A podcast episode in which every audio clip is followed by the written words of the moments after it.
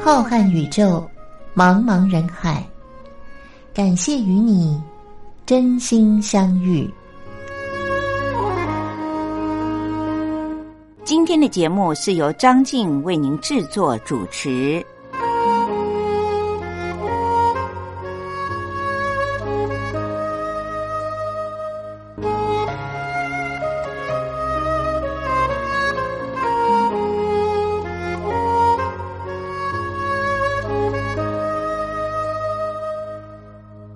位听众朋友，大家好，我是张静。又一个星期没有在空中和各位听众朋友们相遇了。今天张静在节目的一开始，还是一样要问候各位听众朋友：过去的这一星期当中，是不是大家都过得很健康、很平安呢？当然，希望我所有的听众朋友们都可以在每一个平凡的小日子里面，在每一个星期、每一年，岁月都是这么的安好。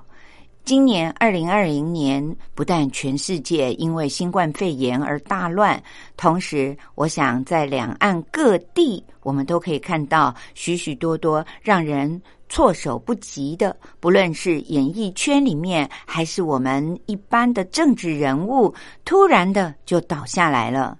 原来身体健康是这么的脆弱，不堪一击。有的年纪轻轻的，根本就不知道身体有什么问题，却就这样悄然的离开了人世，不免让所有的人都觉得非常的惋惜。在国外呢，也有很多知名的演艺人员，因为染上了新冠肺炎。而在青春年华，甚至于是电影还正在拍的时候，正在当红之际，却这样的离开了所有的人。当然，每一个人听到了这样的消息，总是不免会一阵唏嘘。同时，张静也觉得，我们应该要好好的审视一下自己，是否了解自己的身体，是否把握住了每一个活在当下的时刻。或许有人认为，所谓的活在当下，就好像是宗教界的一个口头禅一样。其实，我们印证到人的生活里，不论您是哪一个年龄层的人，应该现在都会有一种醒悟，那就是生死无常。并没有年龄的限制，而活在当下，可能就是我们面对人生最好也最重要的方法了。希望各位听众朋友都要珍惜每一个平凡的小日子哦。如果您现在还能够保持着平静的常态，那么您就应该要特别的感恩，也要特别的珍惜我们还有这样美好的时刻。今天的节目里面，张静依然会和您分享一些有关于身体健康的资讯。这也就是为什么我在节目的一开始告诉您，原来人的生命是这样的无常。而身体的健康最能够照顾他的，当然就是我们自己了。所以，我们一定要有丰富的常识和知识，如此一来，我们才能够时时刻刻的把自己的身体保重好。您说是不是呢？此外，也要和各位听众朋友们分享一些很优美的歌曲，是张静自己喜欢的，也希望听众朋友们都喜欢的歌曲。好听的歌曲，隽永的歌词，永远都不会被淘汰。因此，我们在空中的音乐当中呢，也可以彼此一起享受歌声所带来的美好。节目的一开始，张静要为您推荐光良在二零二零年所唱的《里程旅程》。第一个“里”是公里的“里”，第二个“旅”是旅行的“旅”。我们的人生就仿佛是一条漫长的道路，而我们走过这一次，其实就是来到人世间的一次旅行。我们现在一起来欣赏光良的《里程旅程》。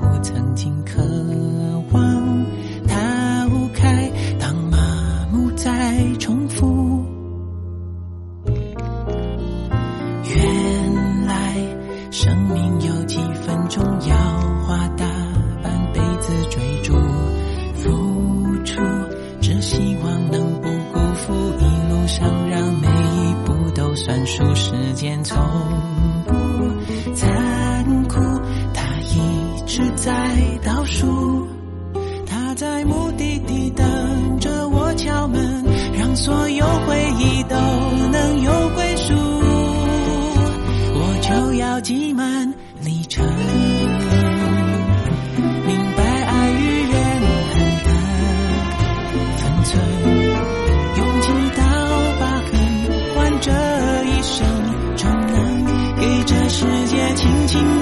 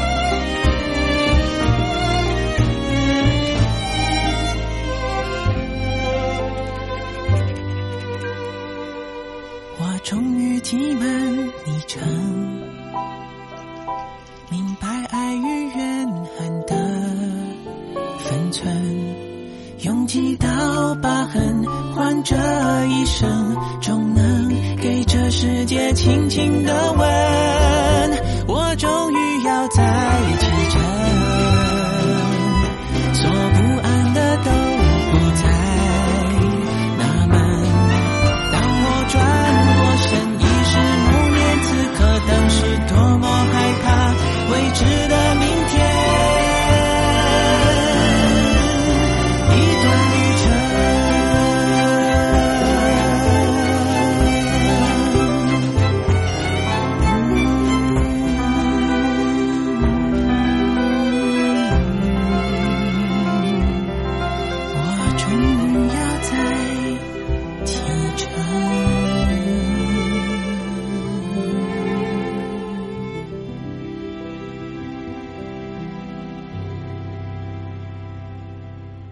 各位听众朋友，二零二零年即将要迈入了尾声，二零二一年正在彼岸等待着我们。我想，最近有很多的听众朋友们在心情上已经开始有一点亢奋了。即将要迎接二零二一年的元旦的来临，再接下去呢，又有咱们中国人要过的春节，都是家人团聚的时刻。在现在各地都在防疫之际呢，家人想要团聚，真的是一个很难能可贵，而且也很不容易的事情。尤其如果有晚辈他是在国外工作的，那每一个国家对于入境的人的限制更是非常的严格。我相信今年不论是迎接元旦，或者是迎接春节，可能每一个家庭都会有一些不一样的方式吧，也都会和过去去有很大的不同。不知道各位听众朋友，您平常在家里面的饮食习惯是如何呢？离家越远的人，就越会思念自己的家乡味儿。这也就是为什么现在在很多的地方菜因此而大红了起来。但是张静今天要和您谈的，并不是地方上的美食，而是我们知道大江南北。两岸三地，甚至于是不同的国家，都有不一样的饮食习惯。像韩国人特别的喜欢吃辣，而我们中国也有一些省份的朋友呢，是很喜欢吃辣的。可是光仅仅是辣这件事情，就有很大的不一样。以前我不太明白，在去了中国大陆旅行了几次以后。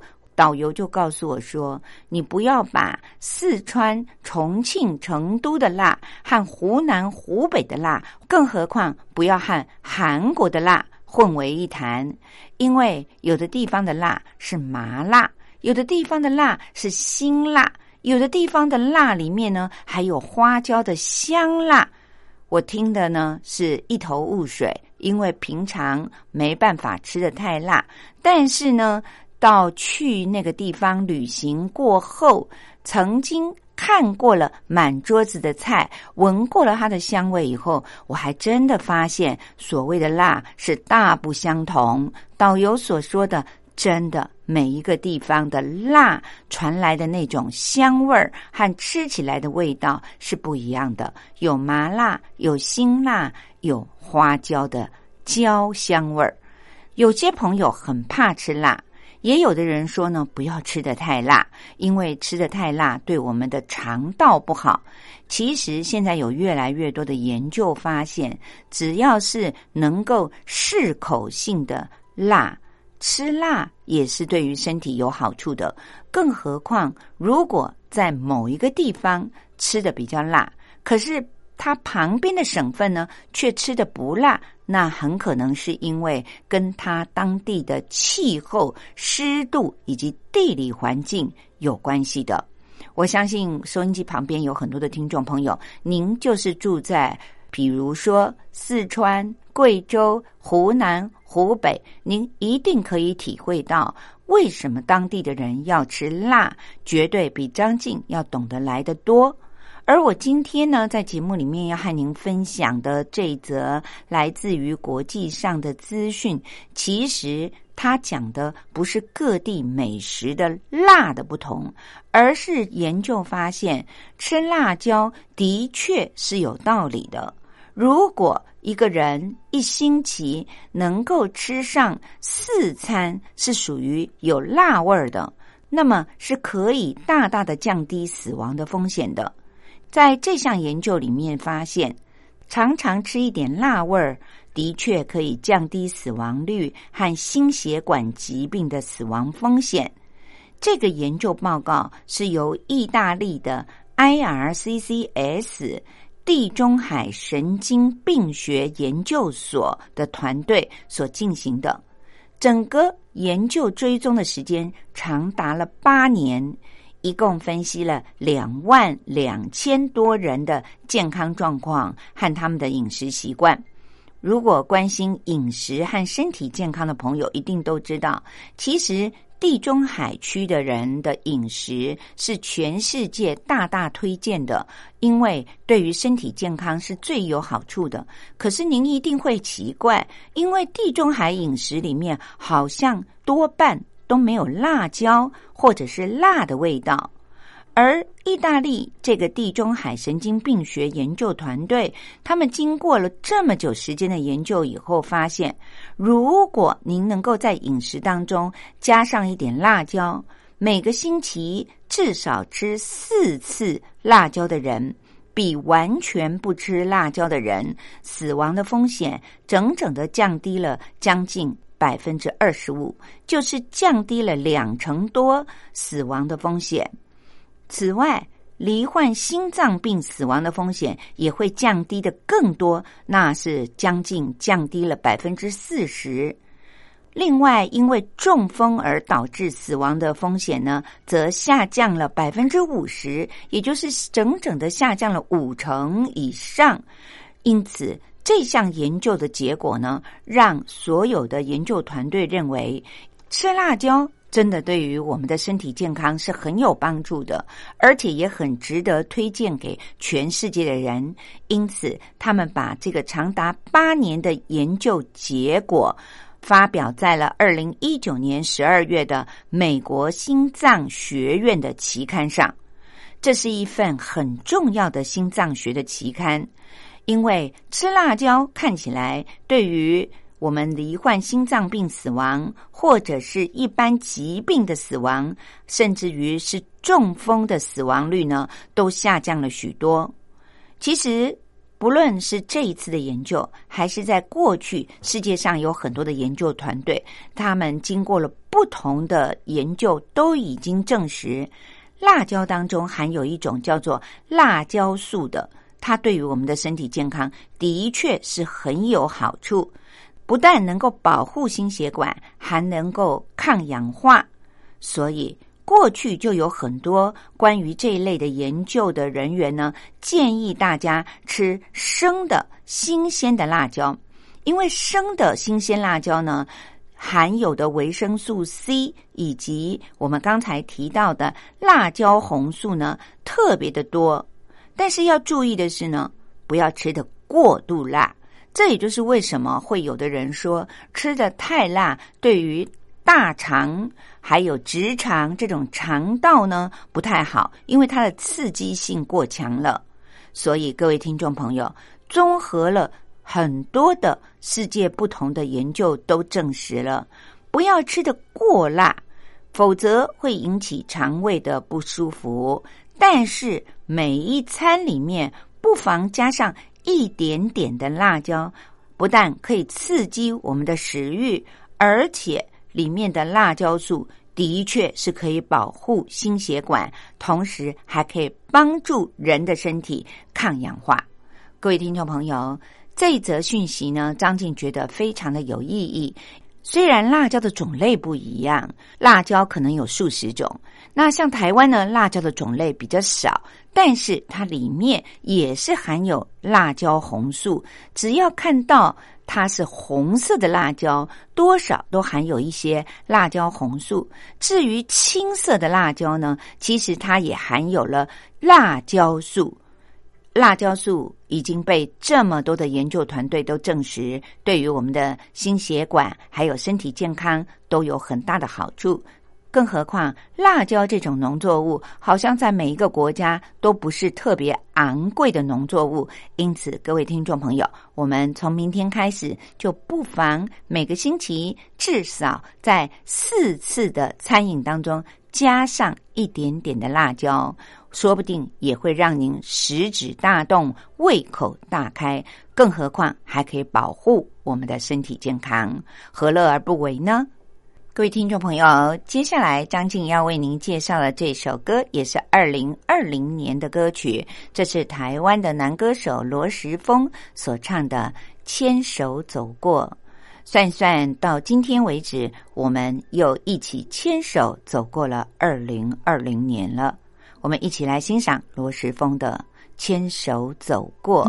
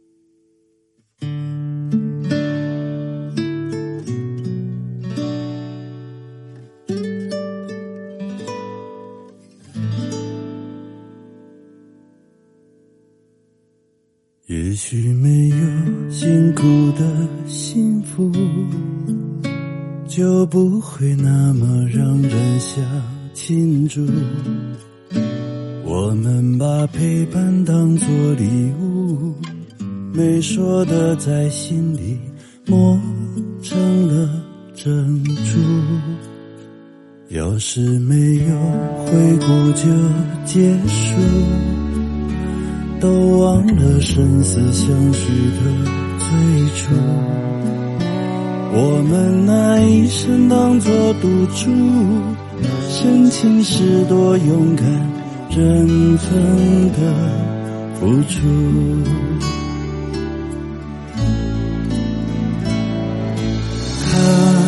手行过坎坷的命运，才有心浏览最多的风景。山巅有山巅的浮云，谷底有谷底的宁静。看手行过变化的四季。才懂得冷暖都是种修行。春风有春风的忧虑，秋雨有秋雨的决心。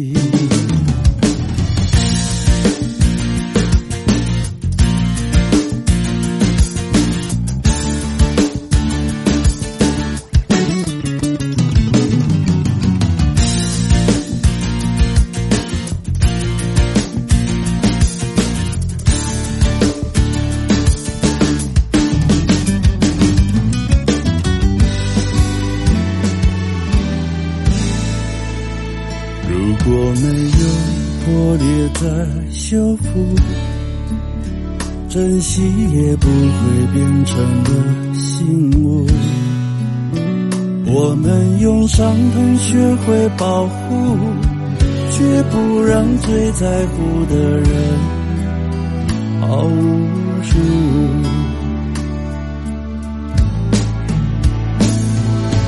看酒行过坎坷的命运。才有心流浪最多的风景，山巅有山巅的浮云，谷底有谷底的宁静。看酒行过变化的四季，才懂得冷暖都是种修行。春风。有春风的忧虑，秋雨有秋雨的决心。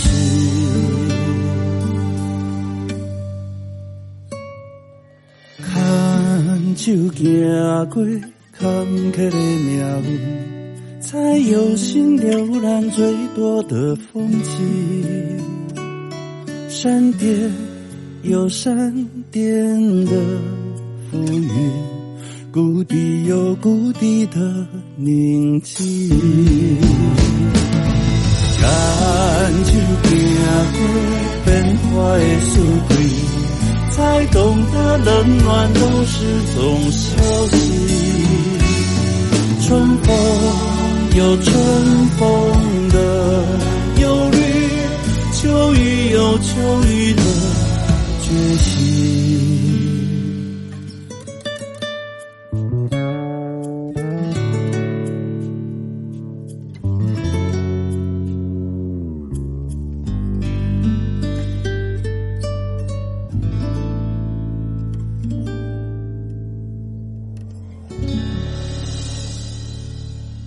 各位听众朋友，我是张静。再回到节目当中，接下来张静要和您分享的这则资讯，我想大家听了以后可能会吓一跳，因为我一开始看到这篇来自于日本的报道的时候，我也吓了一跳。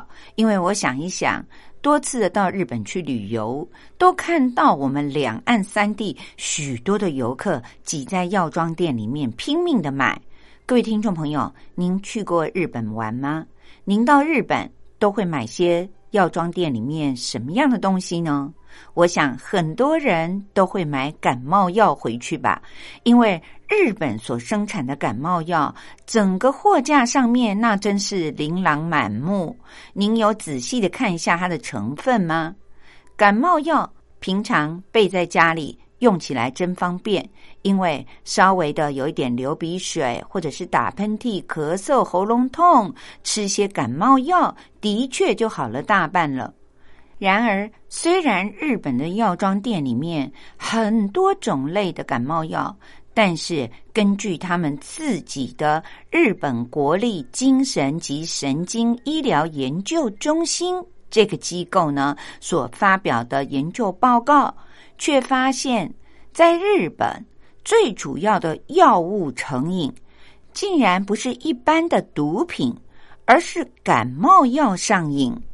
各位听众朋友，一开始我不但被这个日本的机构所做出来的研究标题给吓了一跳，而且心里也充满了问号，因为不论是日本本国人，或者是我们这些来自于世界各国的游客，都非常的喜欢买感冒的成药。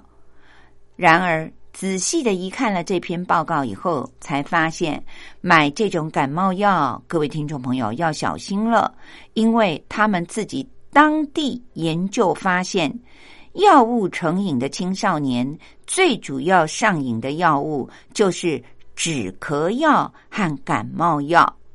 比非法的药物，就比如说是列为麻醉剂的一般的毒品呢，滥用的情况还要来得更为普遍，而且后果也更严重。刚才提到的这个日本国立精神及神经医疗研究中心，他们和很多大型的医疗机构合作，针对药物成瘾的病人呢，实际的情况进行了调查。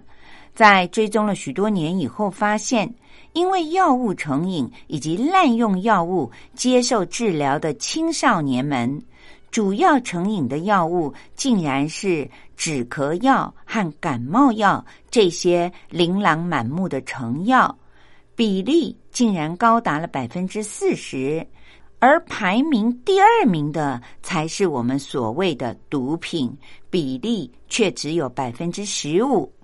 在这个排行榜上，排名第三名的才是滥用安眠药等这种药物，比例也仅仅只占了百分之六。会滥用止咳药这些感冒成药的主要的理由是，这些病人说他们喝了以后呢，能够得到一些快感，在心情很低落的时候，如果吃一些止咳药和感冒药，也让心情变得比较愉快了。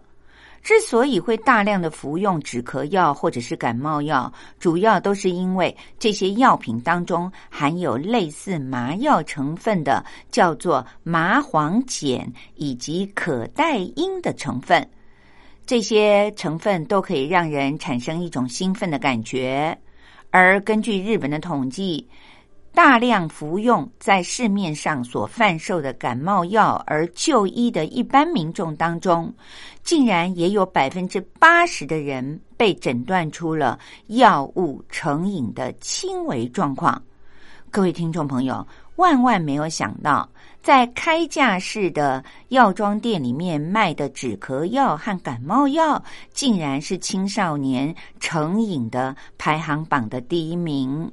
那么，针对日本发表了这个研究报告以后，台湾的药品行销暨管理协会的发言人，也是台湾医疗品质促进联盟顾问神彩颖医师，他就表示。这些年来，很多台湾的民众都很喜欢到日本的药妆店里面去扫这种感冒药或者是止咳药，说买回来呢要比台湾的一般的感冒药有效的多了。但是其实主要就是因为含有台湾禁止的所谓的三级管制药品，那是什么呢？在医学的名词上叫做二氢可待因。以及管制的成分的麻黄素，这也很可能就是台湾的朋友们，他们到日本去买日本的感冒药，因为觉得吃了以后比较有效。那各位听众朋友，刚才我有提到了，其实是因为里面含有了麻醉的成分可待因以及麻黄素。可待因它有三种主要的疗效，第一就是帮助你止咳，第二是可以止痛。第三，则是可以让你的精神有一种镇静的感觉。由于可待因的止咳效果很好，那以往呢，在台湾感冒糖浆里面也都会掺一些可待因。但是后来因为发现了可待因和鸦片类的这种成分呢是具有成瘾性的，所以台湾就把它禁止了。因此，现在在台湾买本地生产的感冒糖浆呢，是不会含有可待因的。那刚才还提到了一种叫做麻黄素的，它其实是用来做安非他命的原料之一，不只是具有成瘾的效果，而且还会影响我们的大脑，是一种管制的使用成分。但是在日本的成药当中却没有被管制，因此非常的危险。那神采影医师呢，他还特别的提醒说，另外还有一种叫做右旋美沙芬的，它也是广泛的使用的止咳药，因为它的作用也是在脑部。如果吃了含有右旋美沙芬的止咳药的话呢，会让人有一种亢奋的作用。再加上它和多种的药物如果一起服用的话呢，会产生一些交互的作用，而引起致命的风险。然而，这种右旋美沙芬的成分，现在不论是在美国、日本还是台湾的止咳药里面呢，都还没有被完全的禁止。因此，各位听众朋友，我不知道在对岸所卖的一般的止咳的糖浆，或者是感冒的成药里面，是否也都含有这些右旋美沙芬、可待因或者是麻黄素。因此。张静特别的在节目当中提醒各位听众朋友们：如果感冒了，必须要购买成药的时候，还是仔细的把成分念一念吧。如果您方便的话呢，还是请专业的医生为您诊治，开药给您，可能这样才能够避免发生危险。您想一想，如果因为感冒头也痛又流鼻水咳个不停，于是您到了药房去买了止痛药、止咳药以及止流鼻水的药，那么就是所谓的多种药物混合的吃。虽然每一种都只吃了一颗，但是。也许这些药物的成分进入了身体以后，就会产生刚才美国人所说的交互的作用，而引起了致命的风险。希望各位听众朋友千万要注意，有时候很多的医学名词我们觉得很烦躁，不想要深入的了解，那么您就尽量的少吃药局里的成药，到国外去旅行。更是要小心，千万不要因为看到他们的感冒药琳琅满目，就拼命的找货。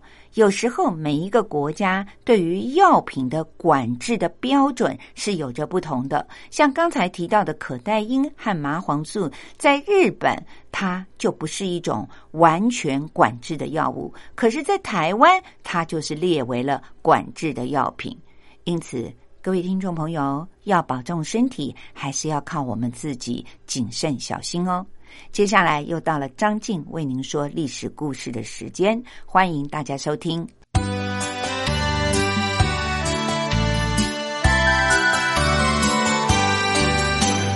妈妈，历史好难学哦。不会啊，历史就是我们中华民族的故事啊。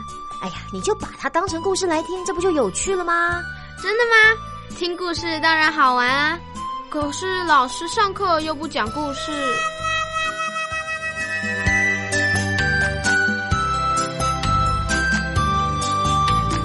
听光华小学堂说历史故事。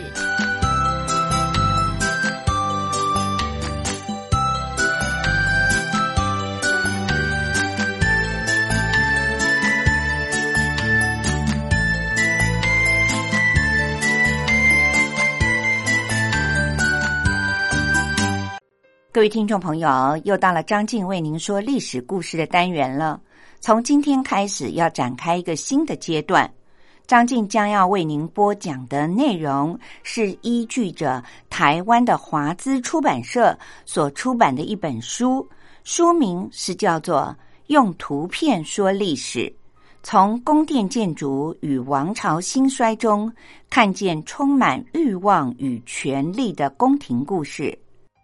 虽然这本书里面有很多的图片，我们的听众朋友们看不到，但是他对于历史故事精彩的描述，我相信透过张静的播讲，您应该历历在目。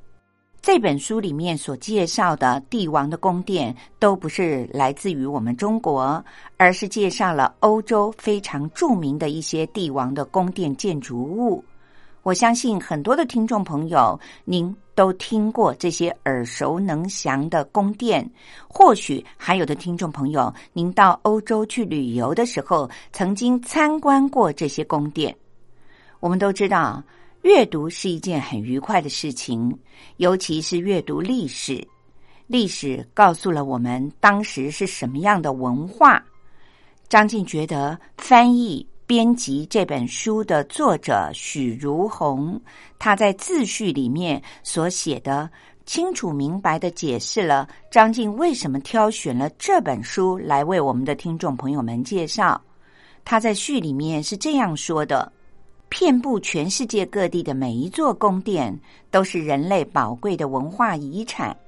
作为帝王将相权位的象征，他们受到了特别的关照。雄厚的财力、优秀的建筑设计师，还有技艺超群的能工巧匠们，造就了宫殿建筑的卓越和辉煌，也映照着君王权势的强盛和武力的强大。因此。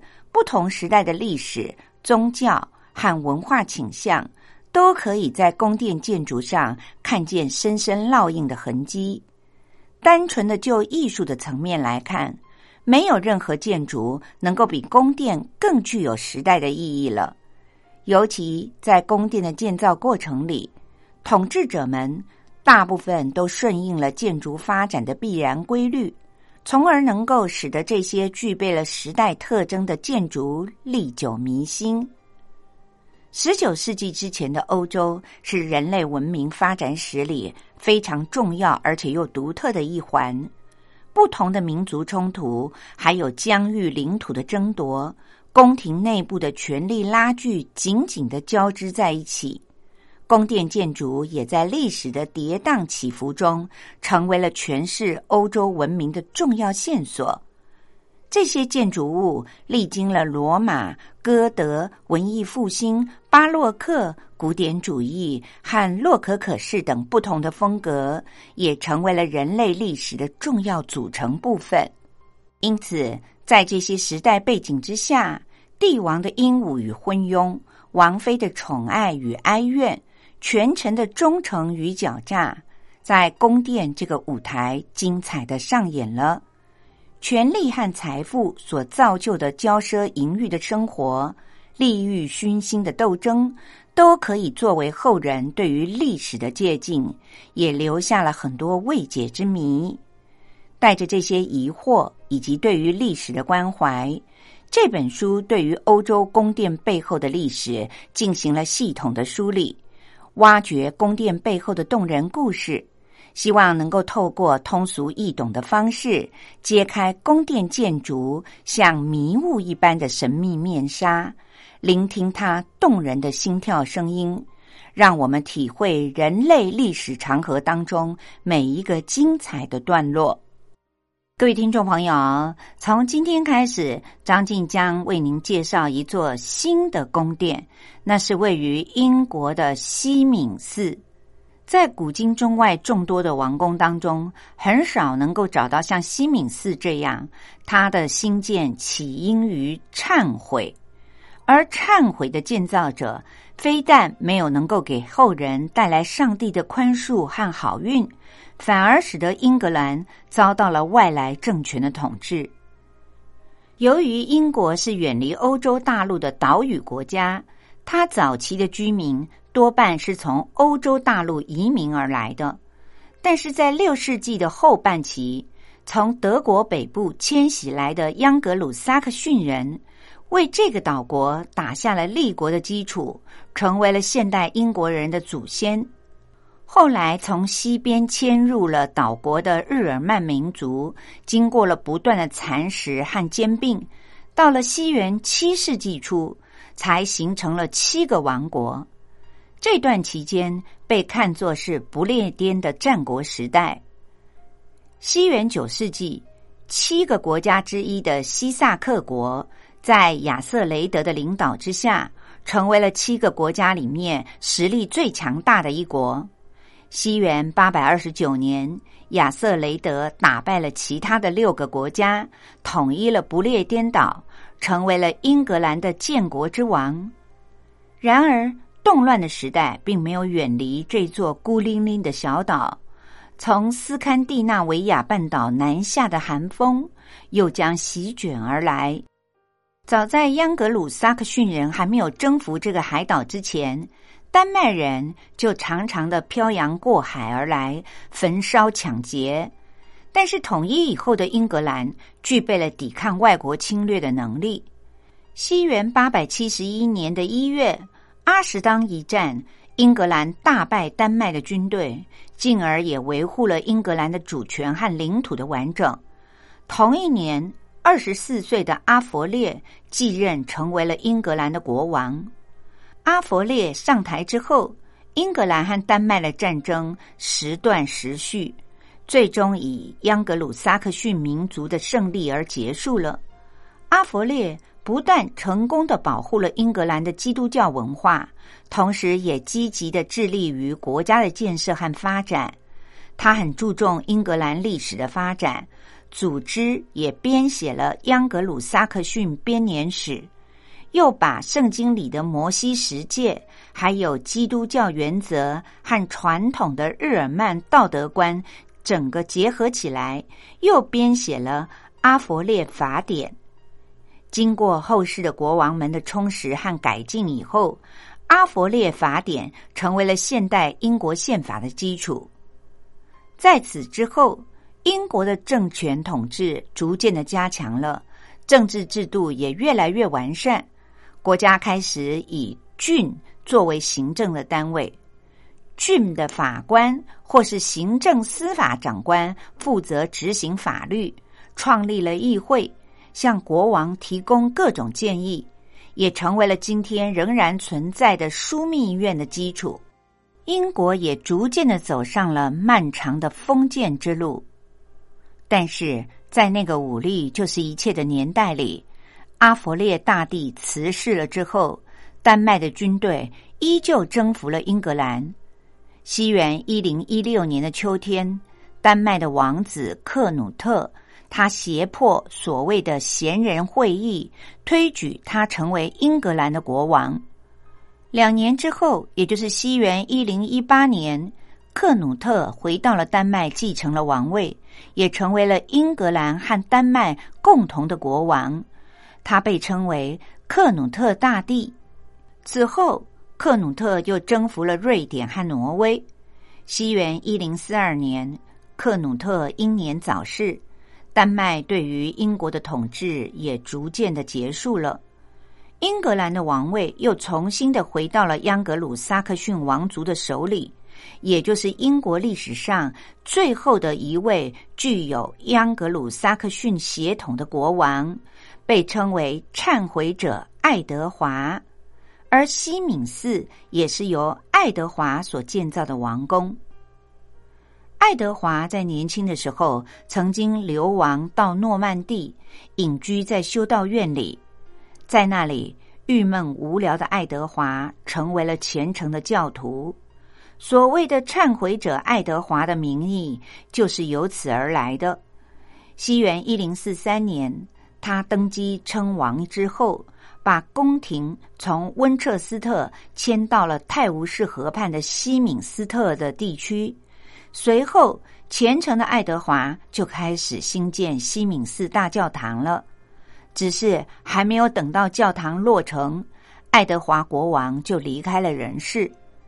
有趣的是，爱德华死后不久，法国的诺曼底公爵威廉借口。爱德华曾经答应要让他继承王位，于是率领了诺曼底的贵族和骑士们征服了英格兰，并且在西敏寺里加冕为王，被称为威廉一世。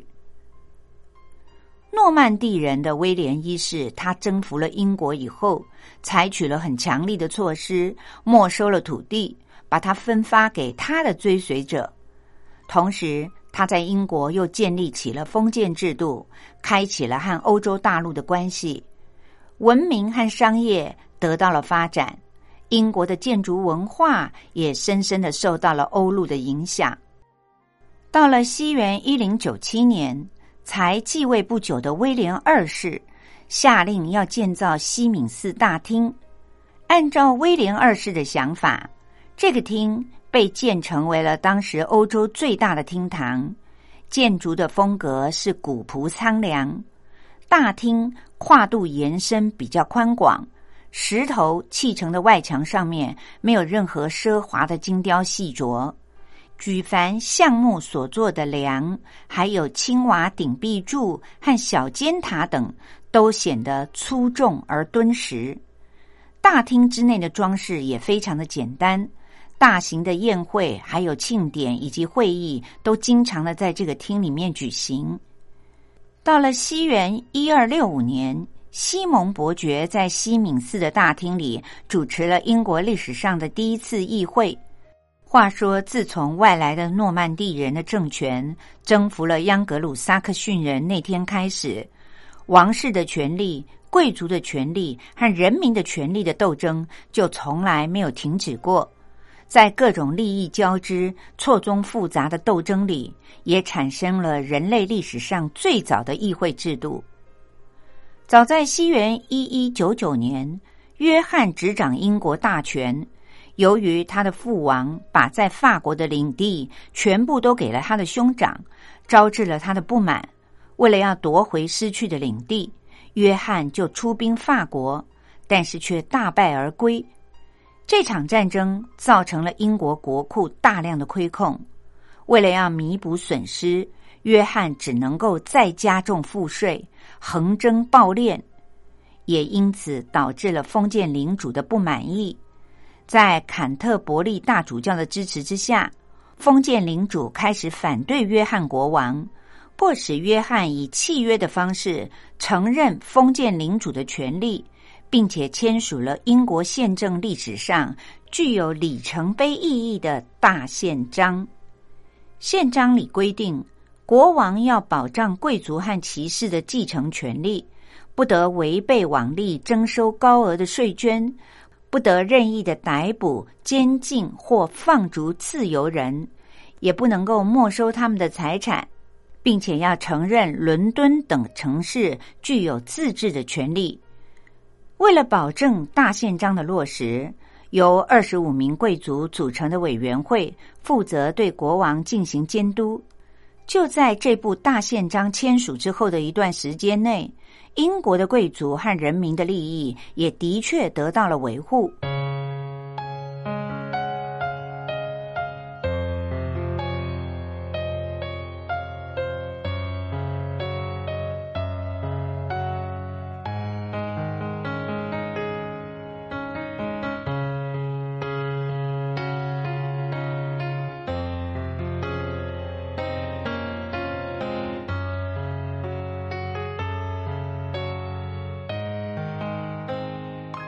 各位听众朋友，今天由于节目时间的关系，说完了历史故事，也到了要和您说再会的时候了。今天已经是二零二零年的倒数的第二个星期了。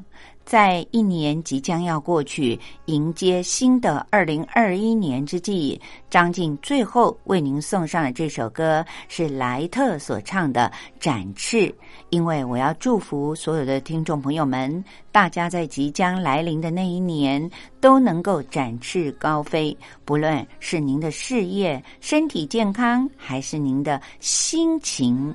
大家都能够展翅翱翔于天际，希望各位听众朋友们保重身体健康，一切要过得平安美好哦。我们下星期再见，拜拜。